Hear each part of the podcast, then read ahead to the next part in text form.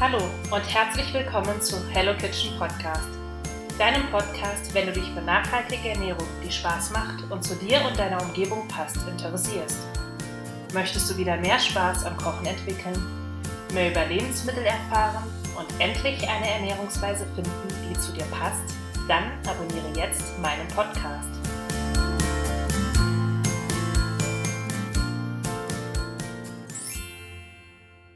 Hallo und herzlich willkommen zurück zu meinem Podcast. Ich freue mich, dass du wieder eingeschaltet hast. Heute geht es so ein bisschen um ähm, spezielle Ernährung auf Reisen. Ich selbst muss sagen, ich mache da einen großen Unterschied zwischen Urlaubsreisen und geschäftlichen Reisen.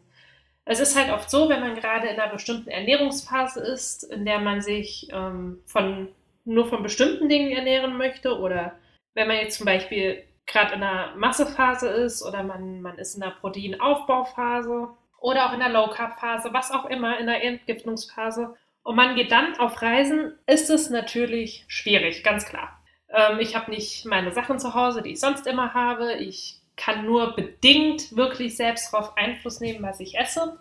Und je nachdem kann es dann ganz leicht zu einer Unterbrechung kommen. Ich habe da, wie gesagt, ähm, einfach für mich selbst ähm, die Unterscheidung zwischen Urlaubsreisen und geschäftlichen Reisen. Bei Urlaubsreisen ist es so, da lasse ich einfach wirklich die Kirche im Dorf. Ich weiß vorher, dass ich in Urlaub fahre. Es ist jetzt so ein ganz spontaner Urlaub, aber das ist es bei mir eher nicht meistens.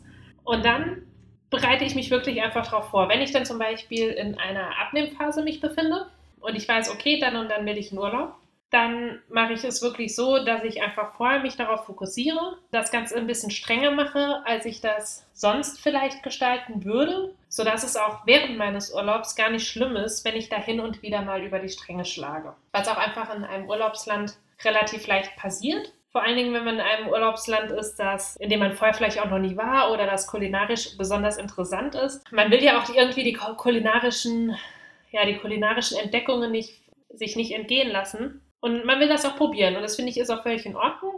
Und dann glaube ich, sollte man auch die Kirche im Dorf lassen und einfach sagen, gut, ich bin jetzt an einem Punkt, ich fahre jetzt in Urlaub und dann bin ich vorher lieber ein bisschen strenger zu mir und kann dann auch mal im Urlaub über die Stränge schlagen.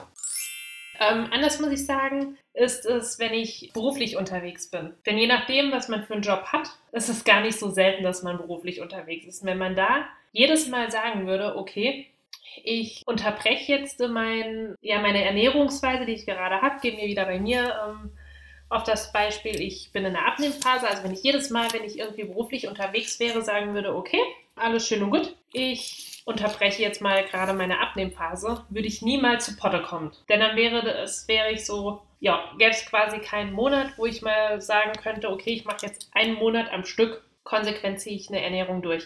Und da kann ich nur den guten Tipp geben, Vorbereitung ist alles. Zum einen guckt man am besten immer so ein bisschen, wie lange dauert so eine, so eine Fahrt zum Ort oder ein Flug zum Ort. Was kann ich mir einpacken? Also ich packe mir dann immer ganz gerne Snacks ein, die auch nicht verderblich sind, also was wie Nüsse. Oder ich ähm, bereite mir vorher so kleine Energy Balls vor, was es da so alles gibt. Dann als zweiten Schritt kläre ich immer vorher mit einem Hotel, in dem ich bin, ab, was die für Möglichkeiten an Frühstück haben. Ich habe es jetzt tatsächlich ein paar Mal erlebt, dass es so war, dass ich in einem Hotel war, die, die nur Kuhmilch zum Beispiel hatten oder auch nur Kuhquark.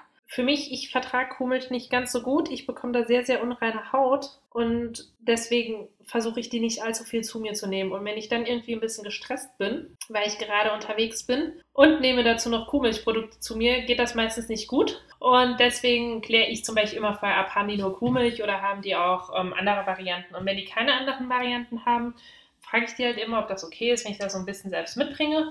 Und dann fällt die Wahl meistens auf Sojamilch, weil es die schon in kleinen Packungen gibt. Dann habe ich immer so eine kleine Packung dabei. Und dann kann man wirklich eigentlich zum Beispiel in einem Hotel ganz gut frühstücken, wenn die ein bisschen Müsli, ein bisschen Obst haben. Ich habe selbst meine Sojamilch dabei oder meinen Quark oder was auch immer. Und dann geht das wirklich ganz gut. Zum anderen, je nachdem in welcher Stadt ich bin, wenn es eine Stadt ist, die ich nicht kenne, erkundige ich mich oder, oder recherchiere vorher, was gibt es denn da für ähm, Essensmöglichkeiten.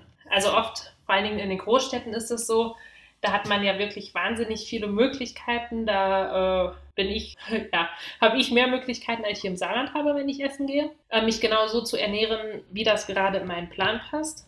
Und wenn, selbst, selbst wenn das nicht geht, also selbst wenn man irgendwie in einer kleineren Stadt ist und gehen wir zum Beispiel mal gerade zu dem, zu dem Thema ja, Basenfasten. Angenommen, ich bin in einer Basenfastenphase und bin in einer kleineren Stadt, wo es wirklich ganz wenig Essenslokalitäten gibt. Was ich dann zum Beispiel immer esse oder oft esse, ist ähm, Bratkartoffeln, die gibt es die gibt's immer. Also das habe ich, hab ich noch nie erlebt in einer gut bürgerlichen Küche, dass es keine Bratkartoffeln gab und einen Salat dazu. Und dann frage ich halt nach einem Dressing und je nachdem, was das für ein Dressing ist, bestelle ich mir dann, dann einfach Essigöl dazu. Und schwupps, habe ich ein basisches Gericht, von dem ich auch wirklich satt werde und das mir auch schmeckt, denn ich äh, habe angefangen, Bratkartoffeln und Salat zu lieben.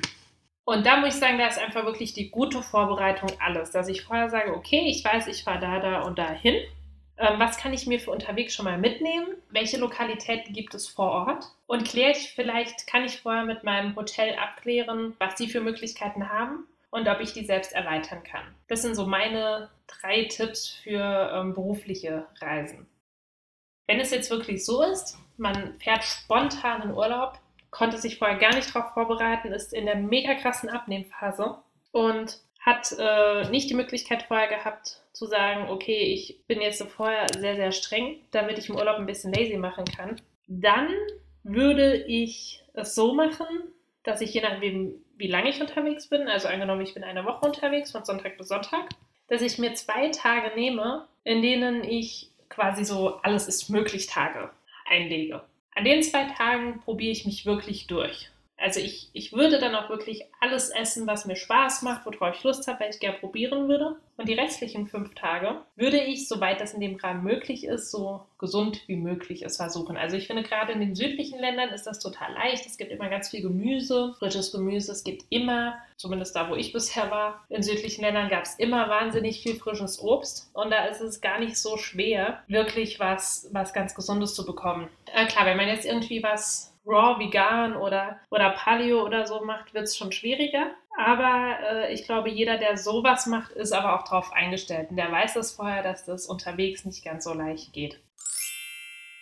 Ja, das sind so meine Tipps dazu. Wenn ihr noch irgendwelche tollen Tipps habt oder wenn ihr noch irgendwelche Fragen habt, schreibt mir gerne. Ich freue mich über jeden, jede Frage, jeden Tipp oder falls ihr irgendwelche Ideen habt, wie man Reisen und die spezielle Ernährung auf Reisen leichter macht oder wie ihr das macht, wenn ihr vielleicht auch Unverträglichkeiten habt und ihr seid unterwegs in einem Hotel oder noch schwieriger oder was ist schwieriger, aber noch anderer wird es, wenn man ähm, Backpacking macht. Ähm, ja, was ihr da für Tipps habt, die äh, werde ich sehr, sehr gerne sammeln und beim nächsten Mal dann auch so ein bisschen davon erzählen. Und ja, ich freue mich auf eure Zuschriften. Einen ganz lieben Gruß aus der Küche. Bis zum nächsten Mal.